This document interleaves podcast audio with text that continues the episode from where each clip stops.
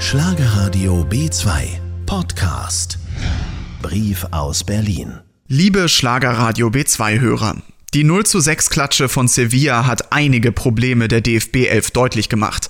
Zum einen, seit der verkorksten WM 2018 hat sich diese Mannschaft kaum weiterentwickelt. Und zum anderen, Schlüsselspieler wie Müller, Boateng und Hummels täten dieser Mannschaft mehr als nur gut. Die jungen Spieler nutzen das Vertrauen, das Löw ihnen gibt, bislang nicht. Einige Personalentscheidungen des Bundestrainers sind mehr als nur fraglich, aber auch taktisch sind immer wieder Fehler zu erkennen.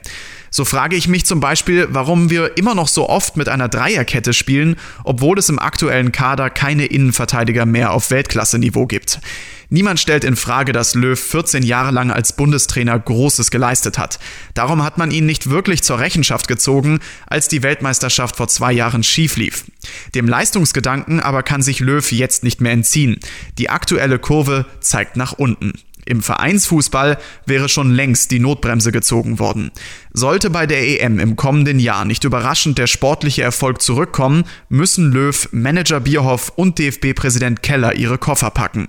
Auch wenn diese Entscheidung dann wahrscheinlich deutlich zu spät kommt. Herzlichst ihr, Tobias Esters.